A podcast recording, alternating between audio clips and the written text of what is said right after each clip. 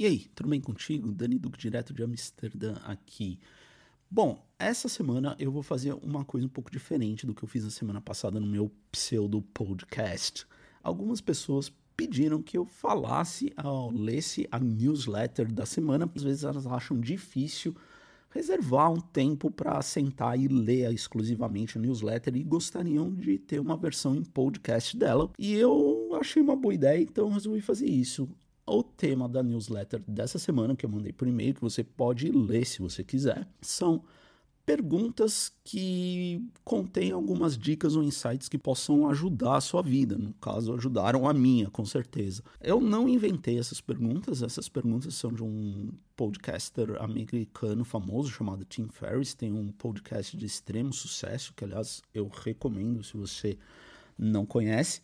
São perguntas que ele costuma fazer para os convidados dele e que ele compilou as respostas que os convidados deram ao longo dos anos e algumas especiais para o livro e publicou um livro com isso.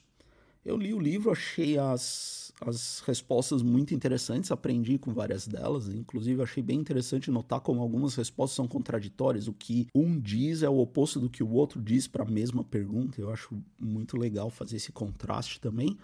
Mas outra coisa que eu achei bem interessante foi refletir sobre essas perguntas e o que eu responderia, porque isso me faz organizar e lembrar de, de dicas e coisas que eu aprendi é, na vida que pode ser útil para outras pessoas. Espero que para você também. Inclusive, eu encorajo você a fazer exatamente a mesma coisa. Se você gostar, responder você essas perguntas e depois compartilhar com alguém e assim ir espalhando. Então, vamos lá. Peço de novo mais um pouco de paciência comigo uh, enquanto eu estou fazendo esse, esse processo de aprendizado do podcast. Então, tem paciência, porque se eu fosse esperar para fazer tudo perfeitinho e lançar super profissional já, eu, eu ia acabar nunca lançando. Então, a primeira pergunta é: que livro ou quais livros você mais deu de presente na vida? Ou cite de um a três livros que influenciaram a sua vida.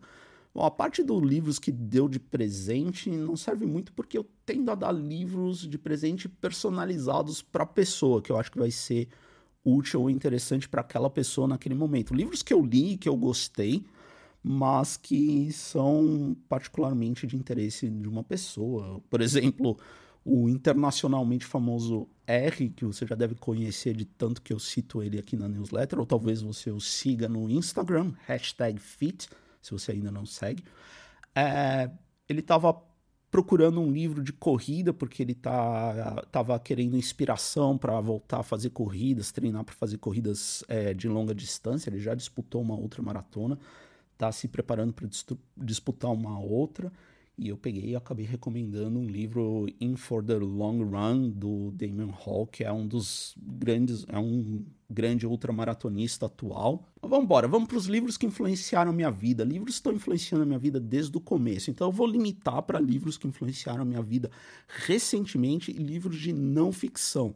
Livros que de não ficção eu acho que podem ser mais genéricos, tem mais gente que possa aproveitar a ficção é um gosto muito particular, né? Cada um tem o seu, então vou ficar só com não ficção. Primeiro livro, A História do Corpo Humano, do Daniel Lieberman. É, é um livro que me influenciou bastante em 2019. Eu fiz biologia, para quem não sabe, eu cheguei a fazer uma faculdade de biologia, não terminei, vou abordar isso daqui a pouco.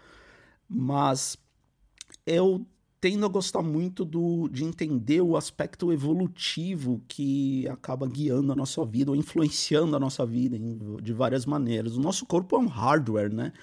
E entender como ele funciona e por que, que ele funciona dessa maneira, eu acho extremamente importante para a gente entender algumas coisas que, alguns problemas que afligem a, a nós, a nós até hoje e algumas coisas que, algumas questões que parecem misteriosas por exemplo, por que, que a gente detesta fazer exercício, sendo que exercício é fundamental para a nossa saúde?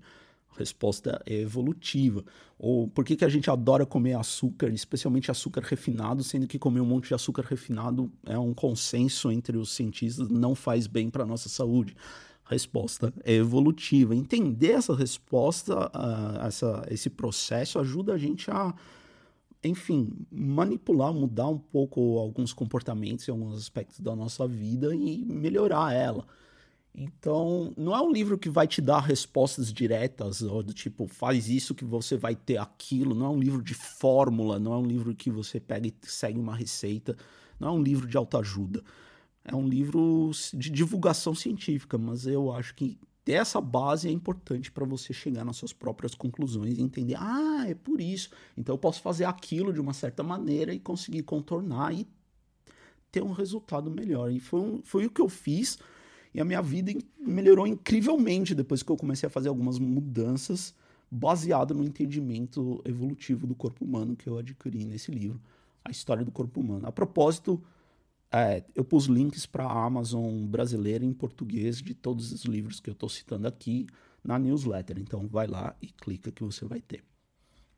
O segundo livro é O Poder dos Quietos, da Susan Cain. É um livro sobre os introvertidos, que é, uma, é, um, é um aspecto da personalidade da pessoa que não é muito bem divulgado nem muito bem conhecido e, e, tem uma grande influência em como a gente vive a vida e como os outros percebem a gente. E eu sou um introvertido.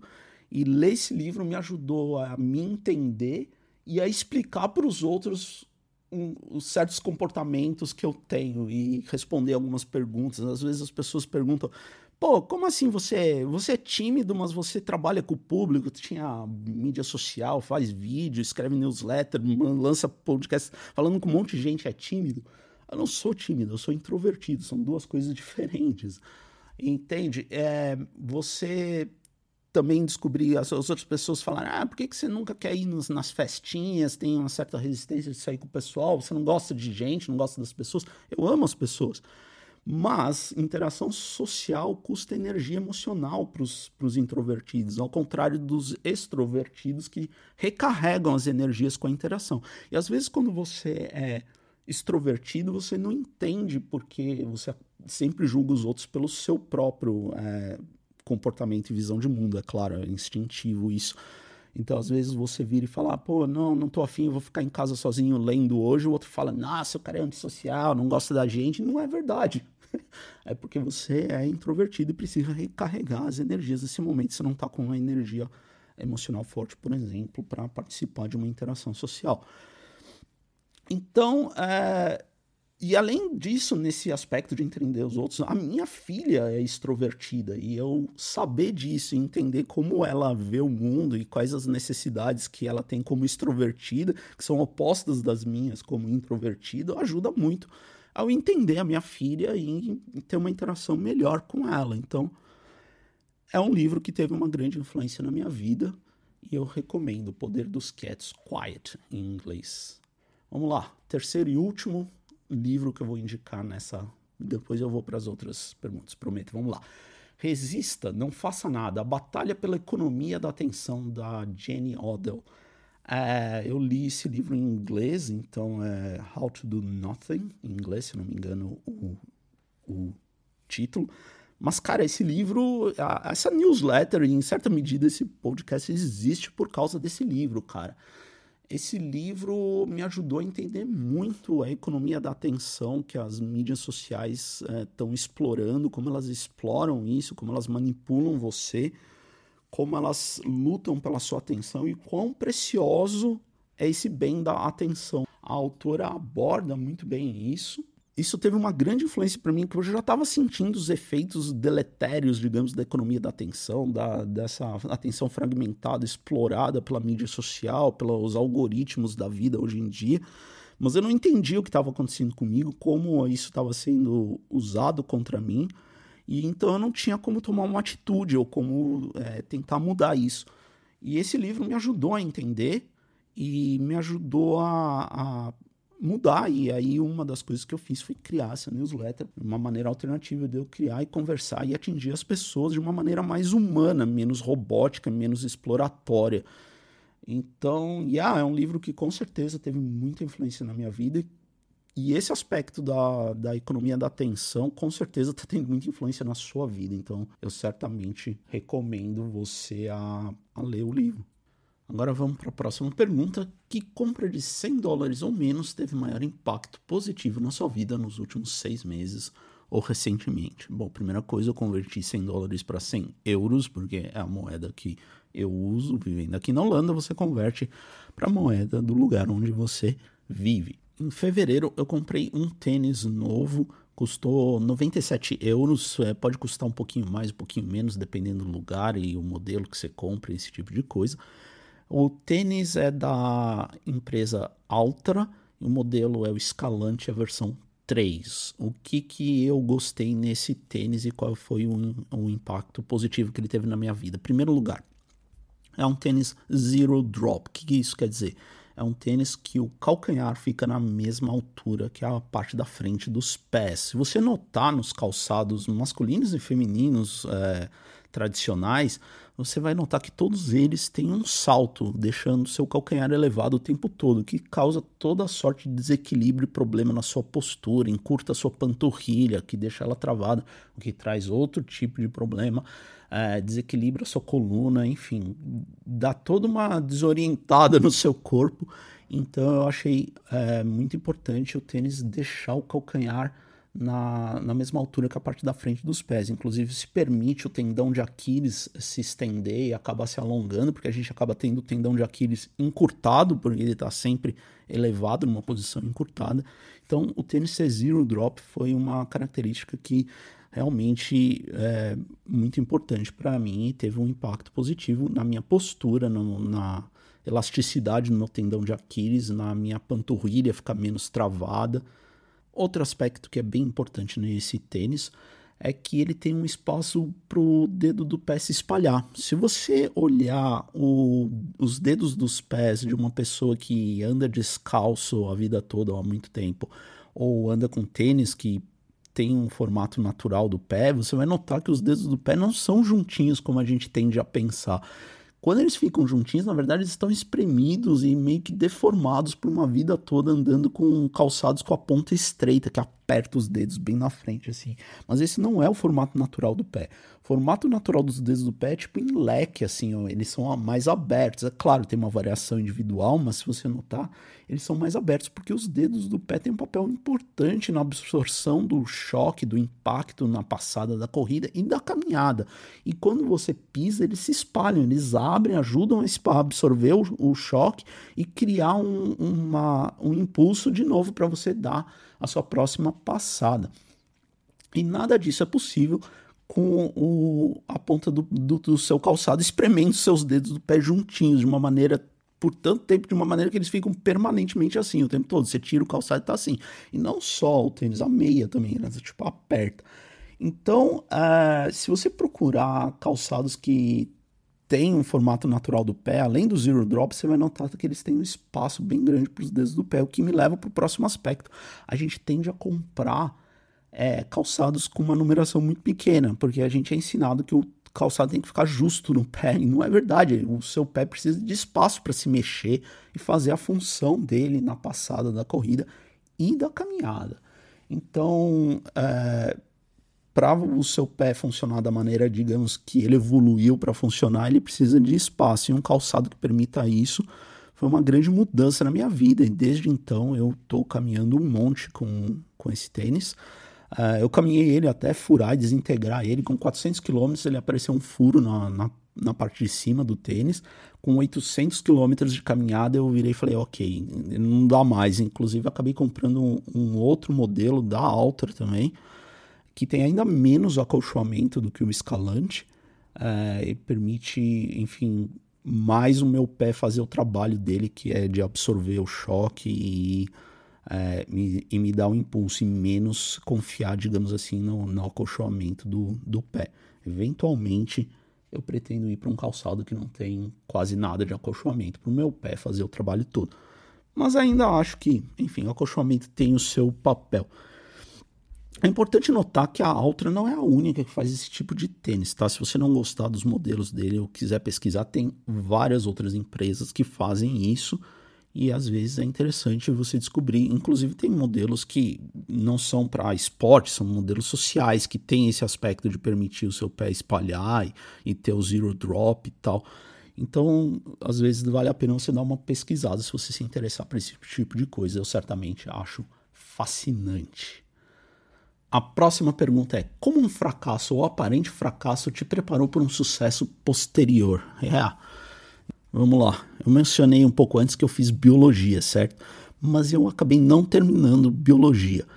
Uma certa época da minha vida eu já estava né, tendo dificuldade de prosseguir no curso, já estava em dúvida se eu ia ou não, e resolvi dar uma última chance para bio. Assim. Eu já tinha, já estava trabalhando com outras coisas e tal, mas eu falei, não, vamos ver, mas se eu me formo, falta pouco, vamos lá. E aí eu fui fazer uma matéria que, por causa da mudança da grade curricular, acabou indo para o último ano e era do primeiro ano, eu não lembro, enfim, de uma maneira ou de outra, enfim, eu tinha feito já essa matéria antes e a professora lembrava de mim. E o que aconteceu? Eu estava numa aula de laboratório, né, era trabalho em grupo, estava fazendo, eu estava conversando com um amigo meu e falando: olha, essa é a última chance que eu vou dar para biologia. Se eu não conseguir me formar agora, eu também eu vou abandonar a biologia e deixa para lá. E a professora estava passando do lado, ouviu eu falando isso, respondeu assim, tipo, falou por cima e falou: é, também não vai ser nenhuma perda para biologia. Eu falei: ouch, essa doeu, cara. E de fato eu acabei largando a biologia e uh, eu sempre lembrei dessa professora, mas o que eu lembro é que na verdade ela tinha razão, assim, a biologia não era o meu talento, não era o que eu estava querendo fazer, não era uma coisa eu estava insistindo porque eu tinha começado e sabe, você tem aquela negócio de querer terminar o que você começou, mas talvez se alguém tivesse me dito antes alguma coisa desse tipo, teria sido melhor. Eu teria largado a biologia antes e teria ido fazer uma outra coisa que me realizasse mais e que fosse mais o meu talento, mais a minha, enfim, a minha inclinação. No caso, por exemplo, criar e escrever, que é uma coisa que eu sempre fiz a minha vida inteira. Eu só demorei mais tempo para assumir. Agora, eu não me arrependo totalmente de fazer biologia, porque primeiro, eu aprendi bastante coisa. Segundo, eu conheci a minha maravilhosa esposa lá. Né? Ah, então a biologia teve o seu papel positivo na vida, mas eu fracassei em terminar ela e talvez, inclusive, eu devia ter reconhecido isso um pouco antes. Não é só porque você começou alguma coisa que você necessariamente tem que insistir até terminar. Às vezes a capacidade de você reconhecer que não é o caminho ideal naquele momento é importante também. Então, yeah, esse foi o meu fracasso que acabou me mandando para um sucesso posterior, onde eu acabei encontrando mais sucesso numa carreira, inclusive de criação. Que você está participando agora ouvindo o podcast. Então, muito obrigado. Vamos lá, mais uma pergunta. Se você pudesse, metaforicamente falando, ter um outdoor gigante em qualquer parte, com qualquer coisa nele, passando uma mensagem para milhões ou bilhões de pessoas, o que você poria nele e por quê?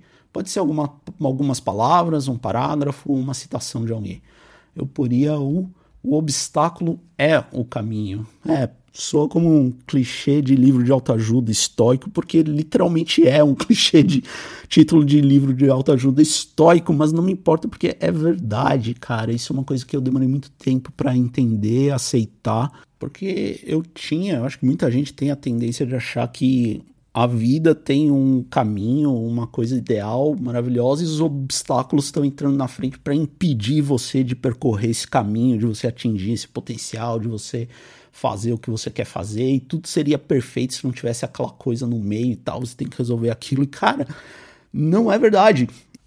A vida é enfrentar e resolver problemas. Esse é o caminho da vida não existe assim uma vida sem problemas que ou uma vida ideal que você teria atingido se não fosse todos esses problemas. Todos esses problemas são a vida. Você ficar resolvendo um depois do outro é viver a vida. é isso que é o, o, o seu caminho. E eu demorei muito tempo para aceitar isso. E isso, esse, esse pensamento de ah, tudo seria perfeito, ah, meu Deus, se eu não tivesse esse problema, estaria tudo ótimo. Isso é um, é um tipo de pensamento que só gera frustração e, e nervosismo. E te custa energia que você podia estar tá pondo em resolver esse problema agora, achar um caminho alternativo ou achar um, uma passagem através desse obstáculo, sabendo que logo depois dele vai ter outro, e depois outro, e depois outro, e depois outro, cara. Eternamente, entende? Então, Desde as coisas mais simples, do você perdeu o, o seu ônibus que você estava esperando, vai ter que esperar um monte até o próximo, até as coisas mais graves, problemas de saúde, problemas econômicos. todo tipo e toda sorte e escala de obstáculo é a vida. É isso que é, entende? E você vai se frustrar muito se você ficar gastando tempo e energia pensando: ai meu Deus do céu, eu queria que não tivesse problema. Vai ter problema. Foca a energia, foca sua, sua atenção em achar um caminho através desse obstáculo e depois através do próximo obstáculo e assim por diante. Então, eu dou um exemplo na newsletter, eu falo, a minha visão não é perfeita e nunca mais vai ser, e ainda tem a possibilidade de eu perder totalmente ela, isso não está descartado. E, enfim, isso é a vida, isso não é um, um, obstáculo no meu caminho ideal da minha vida, isto é a minha vida, e eu tenho que achar um jeito de navegar através desse problema. E como eu disse, de grande escala a pequena escala, cara. De você topar o dedão ou acabar algum mantimento que você precisa naquele dia ou o serviço de, de entrega atrasar o seu pacote até, enfim, você ter esse tipo de dificuldade maior. Todos os tamanhos de obstáculos são o seu caminho através da vida. sua vida é achar um, uma passagem através da coleção de obstáculos que está na sua frente. Então, eu acho que perceber isso me ajudou muito e é uma coisa que eu gostaria que mais pessoas percebessem, assim, porque eu acho que ia poupar muita frustração, muito nervosismo e ajudar você a focar em como navegar melhor a vida. Vamos lá, mais uma pergunta. Qual foi um dos seus investimentos na vida que mais valeu a pena? Pode ser investimento de dinheiro, tempo, energia. Para mim foi aprender inglês, cara. Aprender inglês abriu portas inacreditáveis para o conhecimento do mundo. Claro que eu estou totalmente consciente que um monte de conhecimento no mundo não está em inglês, mas quando você quer compartilhar um conhecimento com o mundo, você vai pôr ele em inglês e ter acesso a essa comunidade hoje em dia com a internet, essa comunidade global de conhecimento, cara, é foi absolutamente transformador na minha vida, assim, cara. Então, valeu muito a pena eu ter investido em aprender inglês. E eu aprendi inglês sozinho. Por sozinho, eu tô querendo dizer, sem fazer uma, um cursinho de inglês separado, só com o inglês básico da escola, que era horrível, praticamente nada, os professores não paravam. A minha mãe não tinha dinheiro para me matricular numa escola de inglês, então eu pedi para ela, então se ela podia me comprar um dicionário de inglês português, o que ela fez. E eu saí atrás de procurar coisas que me interessavam em inglês e tacar o dicionário e ir aprendendo. Enfim, de uma maneira ou de outra, eu acabei aprendendo inglês e isso acabou me abrindo um milhão de portas no mundo uh, desde comunicação com pessoas, hoje em dia até hoje, até, enfim, acesso ao conhecimento global, cara, que é maravilhoso.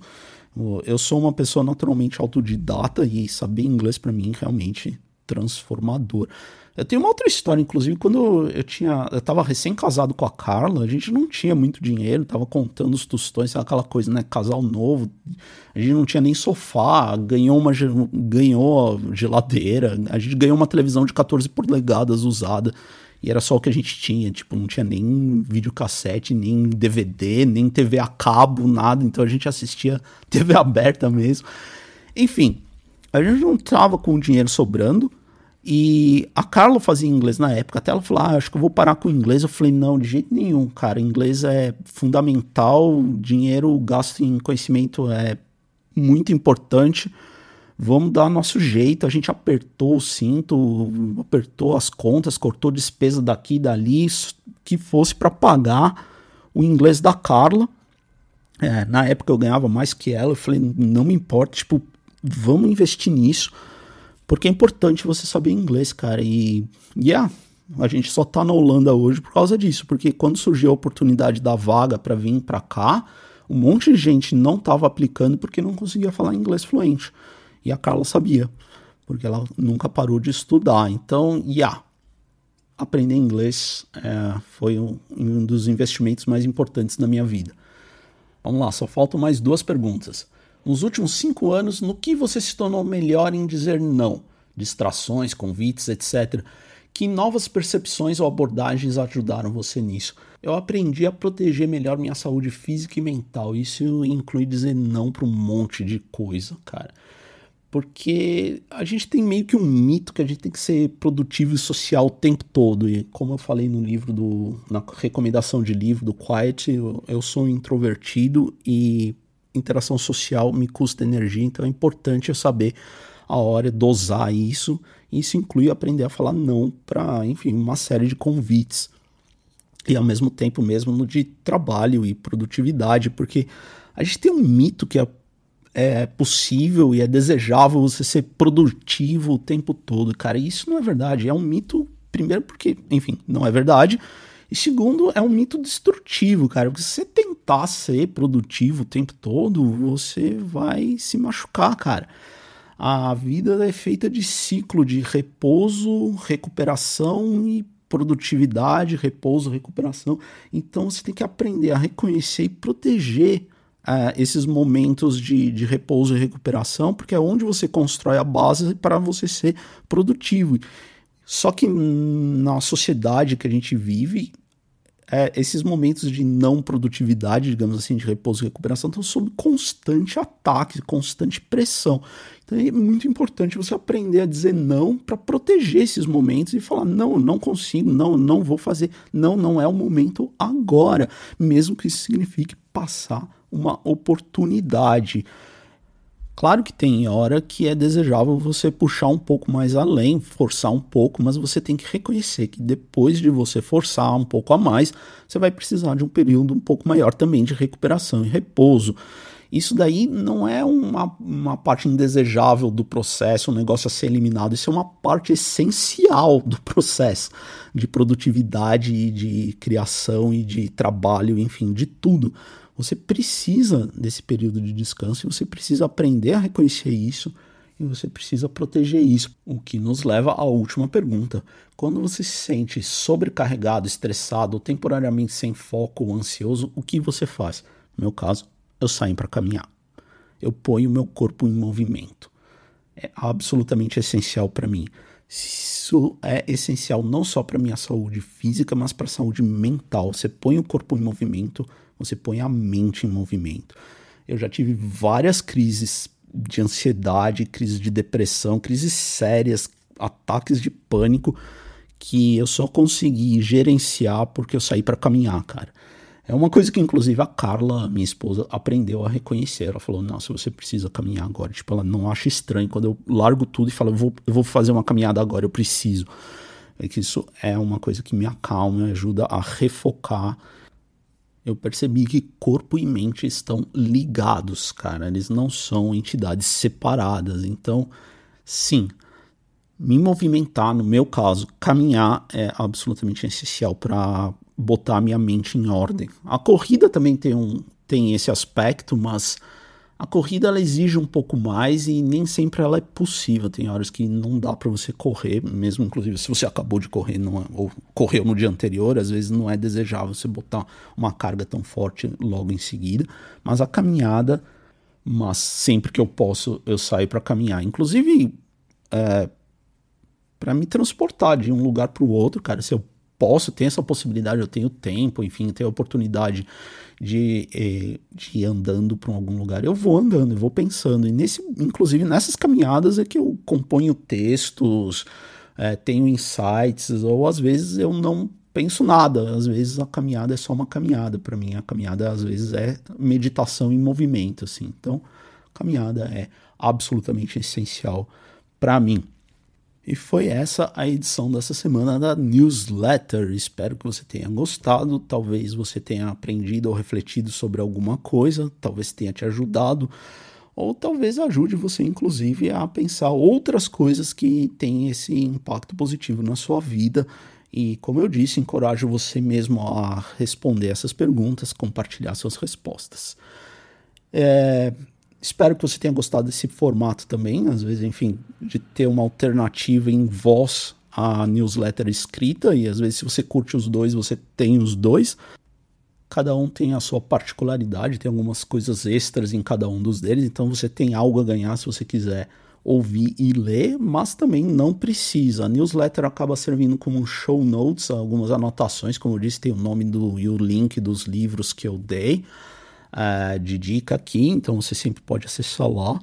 E é isso. Eu vou terminar agradecendo pelo seu tempo, pela sua atenção.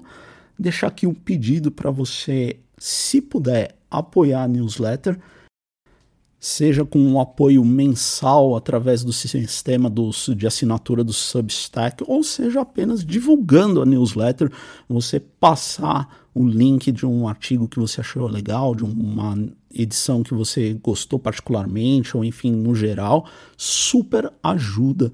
E por isso eu sou muito grato. Muito obrigado pelo seu apoio, muito obrigado pela sua companhia, muito obrigado por ajudar a divulgar esse trabalho que eu estou fazendo. Sem você, ele não seria possível. E quando eu digo sem você, eu estou dizendo especificamente você, não genérico você. Sem você que está até agora aqui me ouvindo, isso não seria possível. Então, para você, muito obrigado. Forte abraço, até a próxima.